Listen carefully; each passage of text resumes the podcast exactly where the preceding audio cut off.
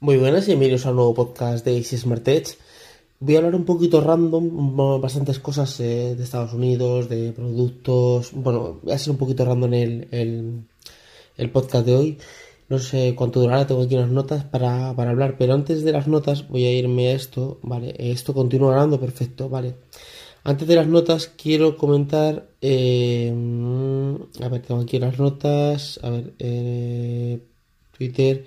Mira, eh, quiero comentar de una chica que me comenta bastante los, los, los podcasts, no me comenta bastante en Twitter, se llama Erika, la chica, y me he dado cuenta de que tiene un blog que, bueno, he estado mirando un poquito sobre, por lo que estoy leyendo, no lo he leído, no he leído todos los posts, pero habla sobre el lado fitness, habla como dietas, eh, consejos para cambiar de móvil, eh, pone capítulo 23 del podcast como y, entreno, no sé si es que tiene también un podcast, una pizza casera.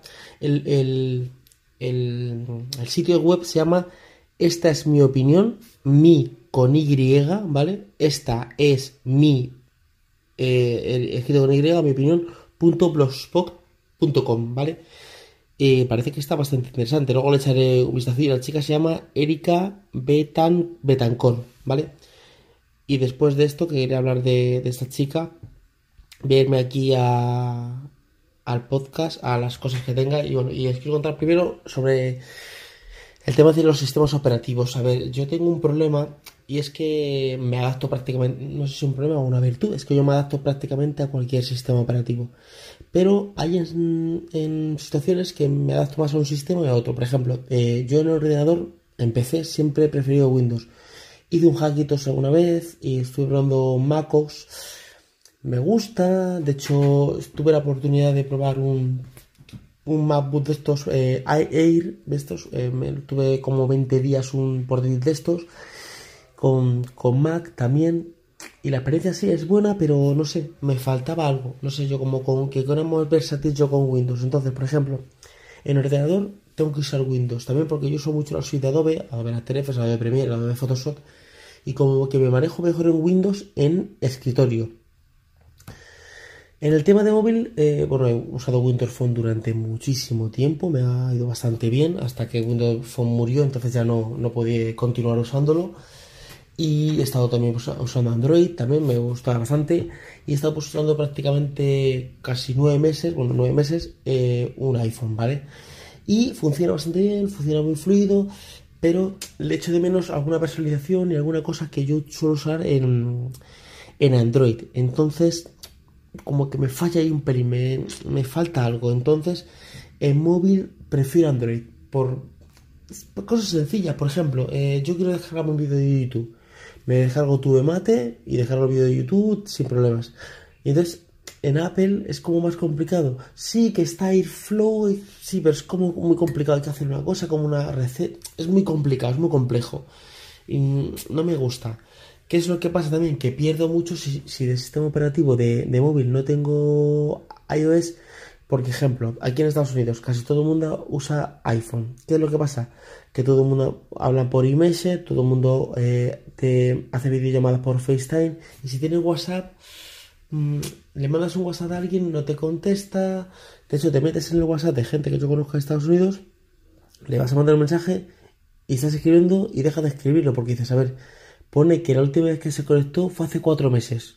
Entonces dices, es que no, no lo va a leer, el mensaje no lo va a leer. Y entonces pierdo con mucho público de Estados Unidos. Mi cuñada, mi cuñado, o sea, directamente no te contestan por WhatsApp.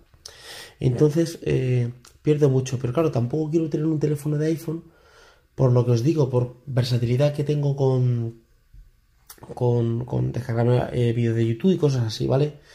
Y cómo, cómo interaccionan las aplicaciones de, eh, con, con, Android me gusta un poquito más. ¿Qué pasa? Que también pierdo, por ejemplo, eh, mira, eh, cuando salió mm, Mario Bros, el Mario Ram este, salió para iPhone, luego salió para Android, ya está para Android, pero tardó en salir. Periscope salió primero para iPhone, luego tardó y salió para Android. Como que tarda más en salir. Luego hay aplicaciones específicas que solo salen para iPhone, que, que funcionan mejor en iPhone. Entonces, eh, no sé, me cuesta. Por ejemplo, yo tengo un micrófono que es de corbata, que es un Rode. Tiene una aplicación que es específica para, iPhone. Sí, que hay aplicaciones para Android que hacen lo mismo. Pero si tú te fijas, no funcionan tan bien como esa. Entonces, como que me cuesta, pero claro, eh, me, me adapto mejor a Android. Entonces, por ejemplo, en tablet prefiero iOS, el iPad, porque tengo iMessage, tengo FaceTime y tengo las aplicaciones que, necesito que están solo en, en, en, iOS, pues las tengo. Entonces, me quedaría con esas tres partes. Para ordenador me quedo con Windows, Windows 10, me, más versátil, me funciona mejor. Para tablet me quedo con iPad para así ganar FaceTime y, Face ID. Y si sale alguna aplicación directamente para iPhone, solo específica para iPhone, la tendría en el iPad. Y para móvil eh, me quedo con Android. Ahora, ¿qué pasa lo que pasa con el móvil? No encuentro el móvil perfecto. Vale. ¿Por qué? Por sencillas razones. Primero, yo necesito un teléfono que sea 4,7 pulgadas o más pequeño. O sea, ese tamaño si, si me ponen más pantalla, mejor. Pero ese tamaño, ahora estoy con el Note 8, es un teléfono muy grande. No me adapto. O sea, para mí el mejor teléfono que he probado con Android.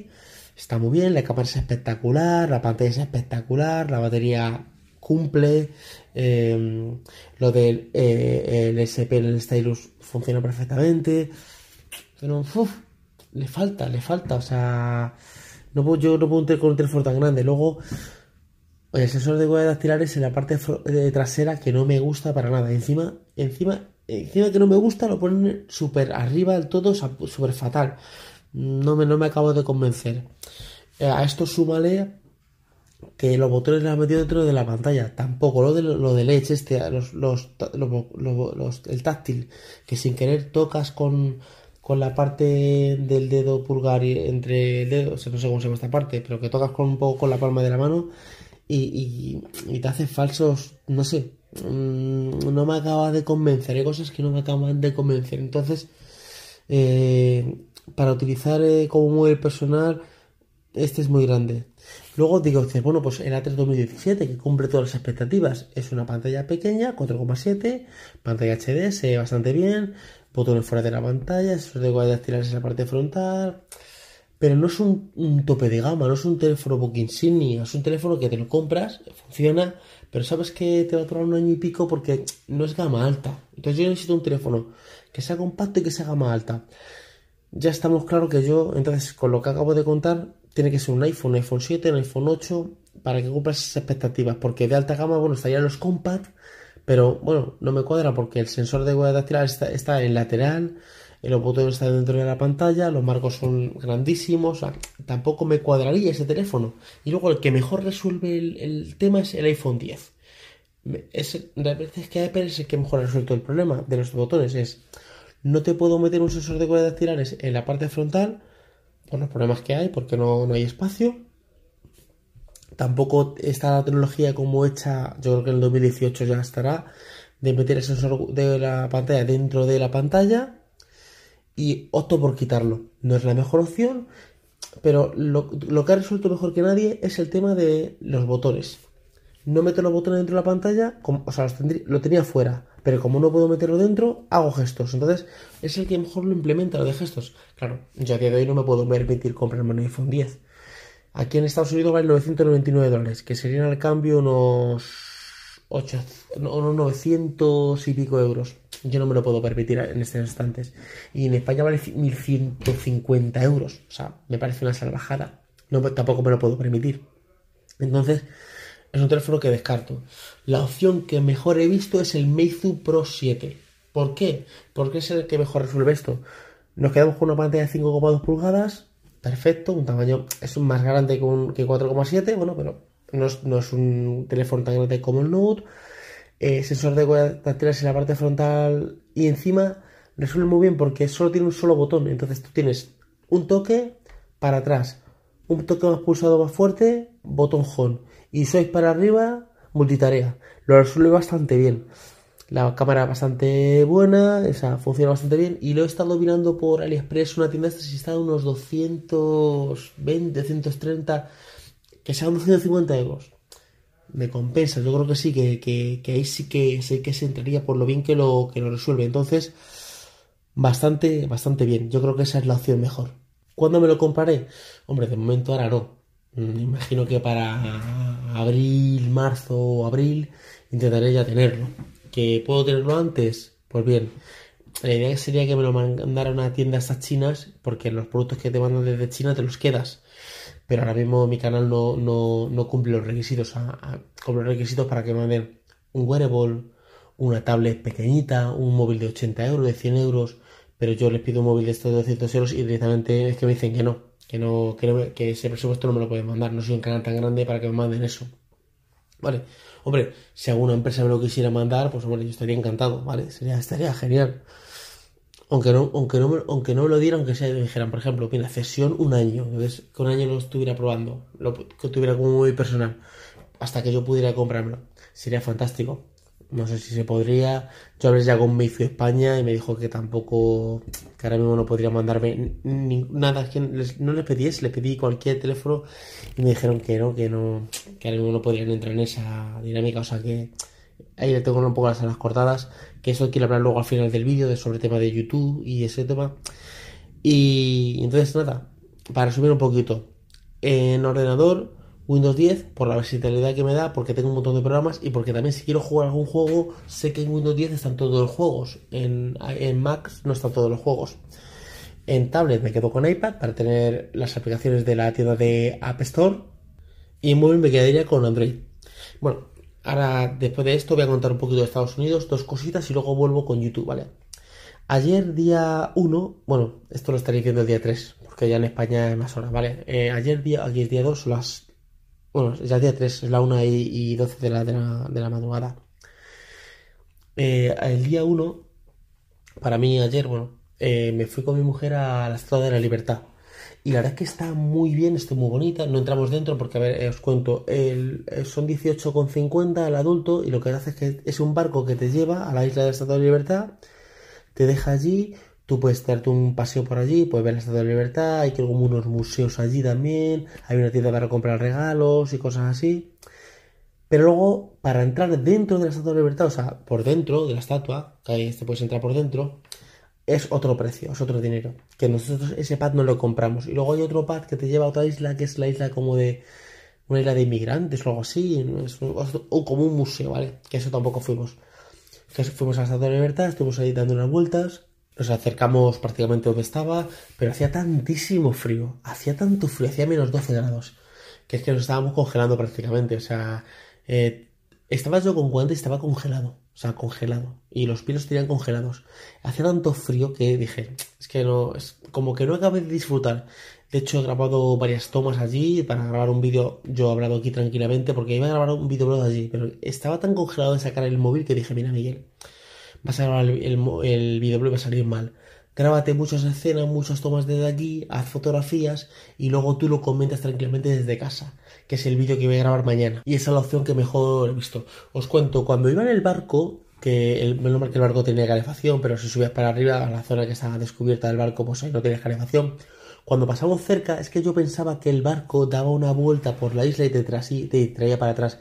Yo sabía que el, que el barco que yo sabía que no, que no teníamos el pase para entrar dentro de la Estatua de Libertad por dentro. Entonces dije, bueno, lo más seguro que bordé la isla y, la, y para que te haga fotos de lejos. Entonces yo salí afuera a hacerme unas cuantas fotos. Luego me di cuenta de que sí que paró allí el, marco, entonces ya luego me hice otras fotos allí con mi mujer y tal. Entonces, ¿qué pasa? Que, bueno, lo que digo, que hacía tanto frío. De hecho, eh, a gente que venga a Nueva York y diga, quiero ir a Estatua de Libertad, si vienes en invierno, no te recomiendo ir. Hombre, si dices tú es que es la única vez que vengo a Estados Unidos, no voy a poder venir otra vez. Entonces te digo, bueno, abrígate bien, una bufanda, un buen pasamontañas, unos guantes bastante fuertes, dos o tres calcetines, vete bien abrigado y bueno, y vas. Es la mejor época es, venir en verano, ¿vale? Porque es la mejor, yo creo, la mejor época para tú eh, ver estado de libertad. Yo creo que es la mejor época porque es lo mejor que puedes hacer para hacerte fotos y, para, para lo que es todo. Entonces, disfruté mucho, está muy bien. Lo que os decía, cuando pasé por el barco, no me parecía tan grande. Digo, pues no es tan grande como parece. Una vez que estaba allí ya cerca, dije, hostia, sí, sí es grande. Hombre, es como un rascacielos, no es como un rascacielos gigantesco, pero es bastante grande, bastante bonita.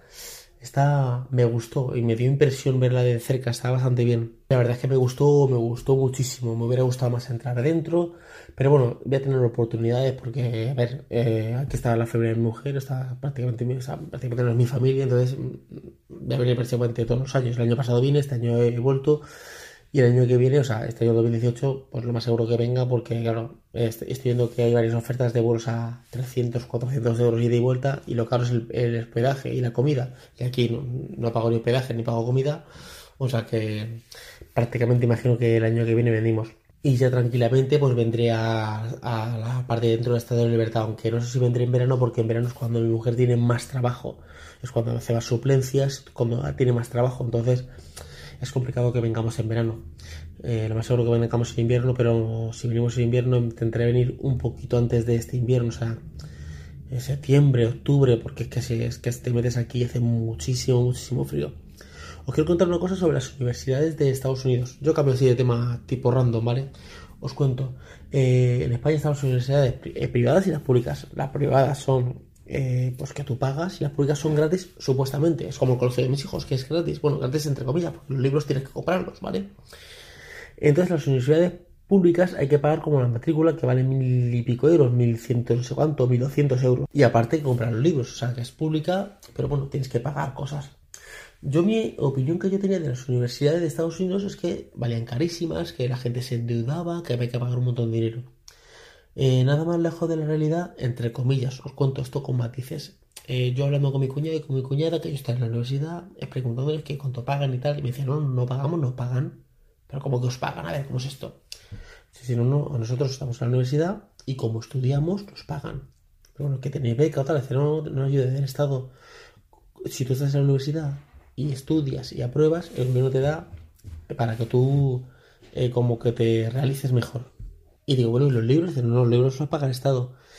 ¿Qué es lo que pasa? Que esas universidades que yo eh, pensaba que tenías que pagar un montón de dinero son universidades privadas. Las privadas son, bueno, es un pastizal, la gente se deuda, la gente tiene que pedir créditos de 100.000, 200.000 dólares para pagar, porque los años son carísimos, tipo Harvard, Princeton y, demás, bueno. ¿Qué pasa? Las universidades públicas, eh, aparte que son gratis, eh, los libros te los costea el gobierno. Pero es que aparte de eso te dan ayuda. Por ejemplo, a mi cuñado le dan son 700 dólares, que se lo reparte el interior, son 350 dólares uno y 350 dólares el otro, al año anual. Y luego los libros se los pagan. De hecho, ya había una fila gigantesca. Y digo, ¿esta fila por qué? No, esta fila es porque ahora eh, Donald Trump quiere sacar como una ley para que se pague en la universidad una cuota, eh, la pública también. Entonces, esto es eh, rellenando un formulario para, para que no se pague. De hecho, en la ley todavía no está aprobada, pero con este formulario no vamos a pagar, ¿vale? Porque esto es público y claro. Entonces, y la idea es que si tú vas a la universidad pública y apruebas, el gobierno como que te incentiva, o sea, como que te paga por estudiar, te fomenta que estudies. Luego, es una cosa que me ha gustado mucho porque digo, joder, te fomentan, en España sí, es pública, pero pública entre comillas, porque yo, por ejemplo, el colegio de mis hijos es público, pero yo tengo que comprar los libros y si hay una actividad, actividad de no sé qué de, de yo qué sé, que hay que hacer, imagínate, Ahora estuvo actividad del otoño, pues tuve que hacerle una camiseta a mis hijos del otoño. Hay una actividad de Navidad, pues tienes que hacerle un, traje de, o sea, que costó cuesta dinero, ¿vale? Que luego los materiales, que si un lapicero, que si una goma de borrar, que si un bolígrafo, que si unas pinturas, todo eso cuesta dinero, o sea que es gratis, pero gratis entre comillas. Aquí por lo menos las cosas que son públicas, dentro de que es un país capitalista, es por lo menos es gratis de verdad, o sea, eh, que te ayudan. Claro, todo esto eh, dentro de que tú apruebes en la universidad, o sea, esto es, nada, yo voy a la universidad y me estoy dando vueltas, no, que apruebes para que ellos vean que, que tú quieres aprobar. Luego una cosa muy interesante es lo de los dos años. En España tú haces eh, las, eh, las tienes actividad y dices, ¿qué voy a estudiar? Medicina, voy a hacer abogado, voy a hacer magisterio, voy a hacer enfermería, voy a hacer ingeniería informática, lo que tú quieres hacer. Y entonces tú ya tienes que decidirlo. Imagínate que luego a ti eso no te gusta. Yo, por ejemplo, yo quería estudiar ingeniería informática me puse a ver el temario y dije, joder, es que los dos primeros años es solo, es solo teoría, no tocas un ordenador. Hasta el tercer año no tocas un ordenador. Y dije, es que yo paso, yo quiero ir a la universidad a, tocar cosas, ¿no? A, quiero hacer audiovisuales y tocar las cámaras, y tocar eh, vídeo, y tocar edición. No quiero decir, no, no, es que esto es teoría y dentro de los años esto. ¿Cuánta gente conozco yo que se apunta a la universidad a una carrera y al año sale frustrado y se cambia de carrera y se va a otra y un año sale frustrado y se cambia de carrera y dice, bueno, esto es una mierda y lo dejo? Aquí tiene otra opción que es, los dos primeros años das como una teoría de todo. Un poquito de medicina, un poquito de informática, o sea, das un poco de todo. Y entonces tú después de eso eliges lo que quieres hacer. O sea, tú en dos años ya más o menos sabes lo que quieres hacer que está bastante bien porque tú ahí dices, bueno, joder, pues me he dado cuenta de que yo, pues según lo que he todos los palos que he tocado, lo que quiero hacer realmente es ingeniería informática o audiovisuales o enfermería o abogado o lo que tú quieras. Tú ahí como que lo ves, como que dices, joder, pues yo así elijo, así elijo es lo que yo lo que yo realmente decido. Pero claro, tú entras, ¿cuántos chavales veo yo que hacen el code y dicen, yo quiero ser médico? y llegan ahí y se frustran. Dicen, esto es una Mi mujer, mujer empezó como en odontología y de ahí se, derivó a, medicina. Y luego fue médico, pero el año y medio que hizo odontología lo perdió. Lo perdió porque ese año y medio podía haberlo hecho de medicina directamente. Entonces esa opción que tenemos de, de, de, universidad de los dos primeros años está muy muy bien, está, está bastante bien. Voy a coger el micrófono un poquito alto, un poquito más para acá porque la gente está durmiendo y yo estoy hablando demasiado alto. Entonces, yo creo que aquí más cerca del micrófono se escucha mejor. Y nada, yo creo que esa opción está muchísimo mejor, mejor implementada. Ahora voy a hablar sobre YouTube. Eh, este año he puesto unas metas bastante fuertes, que son tener, llegar a 100.000 suscriptores de, de YouTube. Este es el quinto año que hago en YouTube. ¿Y por qué me he puesto esta meta? Eh, he puesto esta meta porque eh, YouTube eh, me, lleva un montón de recursos para grabar un vídeo, para editarlo, aparte de lo que es la página web, de los reactores, de llevar todo ese tema, aunque me ayuda muchísimo el jefe de redacción, pero siempre hay que mirar algún artículo y ver noticias y cosas, más los eventos, más los podcasts, más, o sea, que es todo un conjunto, correos que tengo que mandar, bueno, redes sociales y tal. ¿Qué es lo que pasa? Que lo que más tiempo me lleva de todo es YouTube grabo un vídeo, edítalo a los planos, eh, forjar idea, analizar el smartphone, analizar el producto. Me lleva demasiado tiempo. Y es lo que menos retorno me da. O sea, YouTube es lo que menos retorno me da. Esto tengo también la mayor audiencia, pero es lo que es. Gasto mucho, mucho tiempo, o sea, muchos recursos. Eh, ahora tengo todo, pero comprar una cámara, comprar el micrófono, comprar iluminación, eh, el otro micrófono, eh, el trípode, o sea, demasiadas cosas, el ordenador para editar, para el retorno que me da. De hecho, este mes he cobrado 13 dólares en, en, YouTube. 13 dólares. Es que las mil visitas en España monetizadas, o sea, que, las mil visitas tengan un anuncio, eh, que no todas las mil visitas tienen un anuncio, pero imaginaos que esas mil visitas de un vídeo tienen un anuncio, se te pagan a 45 céntimos en España. En Estados Unidos te pagan a 5 dólares. O sea, es abismal. Entonces, Vale, un año bien, dos años vale, tres años vale, cuatro años vale, pero este va a ser mi quinto año en YouTube. Entonces, este año ya me he puesto una meta grande, ya he llegado a 20.000 suscriptores, digo, necesito crecer a 80.000, llegar a 100.000. Si este año yo no llego a 100.000 suscriptores, va bye YouTube, o sea, va bye YouTube. O sea, ¿quiere decir que voy a dejar YouTube eh, definitivamente? Pues no, pero en vez de subir 126 vídeos que he subido este año pasado y este mes quiero subir, este año quiero subir 170, pues subiré 6 o 7 vídeos. ¿De qué? Del nuevo iPhone, del nuevo iPad, del nuevo Samsung, o sea, 5 o 6 vídeos específicos y ya está. Y cuando me apetezca grabar y tenga tiempo y, y me esté tranquilo, grabar un vídeo de opinión. Pero no, no voy a decir, hay que grabar tres vídeos todos, todos, los, todos los, todas las semanas porque claro, son demasiados recursos y demasiado tiempo. Y todo ese tiempo lo puedo implementar en apoyar la página web, en escribir más artículos y en potenciar que lo hacen otras páginas. Por ejemplo, Microsoft Insider tiene la página web, que es su, fuerte, y de vez en cuando suben un vídeo, ¿vale? Hipertextual tiene la página web y de vez en cuando suben un vídeo en YouTube. El YouTube es como un apoyo a la página web. ¿Cómo lo voy a hacer? Eh, será la página web lo más fuerte, los podcasts, porque no me cuesta nada grabarlos, los podcasts será lo más fuerte, y de apoyo será YouTube. Parece que es como un mensaje derrotista. ¿En qué sentido el mensaje derrotista? Porque dices, bueno, joder, es que este ya, esta ya está diciendo que va a dejar YouTube. O sea, así no va a llegar a los 100.000 suscriptores. No, no. Todo lo contrario, yo voy a dar el máximo. De hecho, este año vamos a subir, el año pasado subimos 126 vídeos. Eran dos o tres vídeos semanales. Este, este año voy a subir 130 o más, si puedo, ¿vale? Que van a ser dos o tres semanales, tres, prácticamente tres todas las semanas. Eh, voy a hacer las análisis todo lo que puedo hacer, voy a intentar ir a todos los eventos que puedo hacer. De hecho, voy a abrirme más, voy a subir cosas de tecnología, más videoblogs, más un montón de cosas, vídeos de opinión, eh, vídeos con mi cuñado que voy a grabar mañana, vídeos con mi hija, o sea, eh, van a ser vídeos muchísimo más diversos, más personales. O sea, yo voy a dar lo máximo, pero si dando lo máximo, subiendo un montón de vídeos y haciendo un montón de cosas, llega diciembre y yo no tengo 100.000 suscriptores, pues mm, creo que mi fuerte no es YouTube y, o sea, no es que sea mi fuerte, sino que el público no es lo que más le gusta, será otra cosa y entonces voy a dar toda mi energía en, otro, en otra cosa que va a ser la página web, los podcasts, las redes sociales y todo ese cosa y YouTube un poquito de, apoyo de implemento. Y, para finalizar el podcast quiero decir una cosa, bueno, eh, yo sé que todo lo escuchan mis mensajes, es, mis mensajes, perdón, mis podcasts, el Camino Git, y él decía que sí, que el nombre no lo acaba de ver para el tema de podcast porque decía que la gente eh, no se va a pensar que es un podcast en inglés. Bueno, lo que te dice que es un podcast en español son los títulos, porque los títulos están en español. Eh, sé que hay, hay un montón de canales que están en, español que están en inglés. Por ejemplo, eh, Open Techno, ¿vale? O Tecnonauta, ¿vale?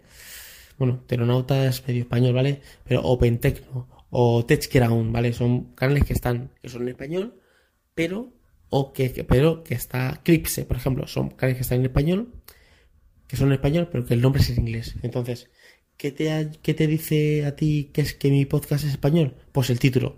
De todas maneras, tú pones Infoes y te sale mi podcast, porque todavía estoy muy posicionado con Infoes. Tú pones Infoes en YouTube. De hecho, tú pones, eh, es como topes de gama, tú pones Android for All en YouTube y te aparecen eh, te aparece topes de gama como el primer canal. ¿Por qué? Porque la URL sigue siendo Infoes, Infoeasi. Entonces, ese es el tema. De hecho, hoy, hoy estaba pidiendo ayuda a, mi, a mis cuñados, diciéndole qué os parece mi canal, porque claro, yo necesito. Mm, la gente de tecnología, pues me dice, eso está bien, eso está mal, pero me habla de tecnología. Yo necesito gente fuera de tecnología, o sea, público que no sea tecnológico y atraer ese público a mi canal, ¿vale? Para yo ganar más, más audiencia. Le dije, ¿qué os parece mi canal? dice, hombre, nos gusta, no está mal. Mi cuñada, por ejemplo, dice, yo tu vídeo no lo veo. Mi mujer no ve ningún vídeo mío. Y le puse, estábamos viendo vídeos y le puse un vídeo de Camino Y mi cuñada dijo, me encanta, me encanta, me encanta. Es súper natural, es como una charla, tú te ves más tenso, tú hablas también más rápido. Y dice, es como una charla él no se eh, dice, está muy bien, este canal está muy bien, dice, me voy a suscribirse porque está, me gusta bastante. Dice, eh, dice, tienes que aprender de él, me dijo, dice, tienes que aprender de él porque es como muy, muy diverso. También dice que enseña trucos, y es verdad, me he dado cuenta yo que, que todo lo hace cosas que yo no hago. Por ejemplo, yo hago una review y cuento la opinión de esa review te lo cuenta la review de la opinión, pero cuenta, por ejemplo, cosas. He visto la review del iPhone 10 y dice, mira, para hacer una captura de pantalla se hace de esta manera, para hacer tal cosa se hace de esta manera. O sea, como cuenta algunas cosas que se pueden hacer con el teléfono. Y eso está bastante bien, o sea, que está bastante interesante. Y nada más, no quiero enrollar más con el podcast de hoy, porque es tarde también y, no voy a estar aquí enrollándome. Si estáis escuchando este podcast de Ivo, pues ya sabéis, dejarle un me gusta con el corazoncito, podéis opinar lo que queráis de lo que he hablado en el podcast y si estás escuchando este podcast de iTunes, podéis dejar una reseña, una valoración de estas de 5 estrellas, hace que mi podcast se posicione más. Y nada más, nos escuchamos en el siguiente podcast. Hasta luego, chao.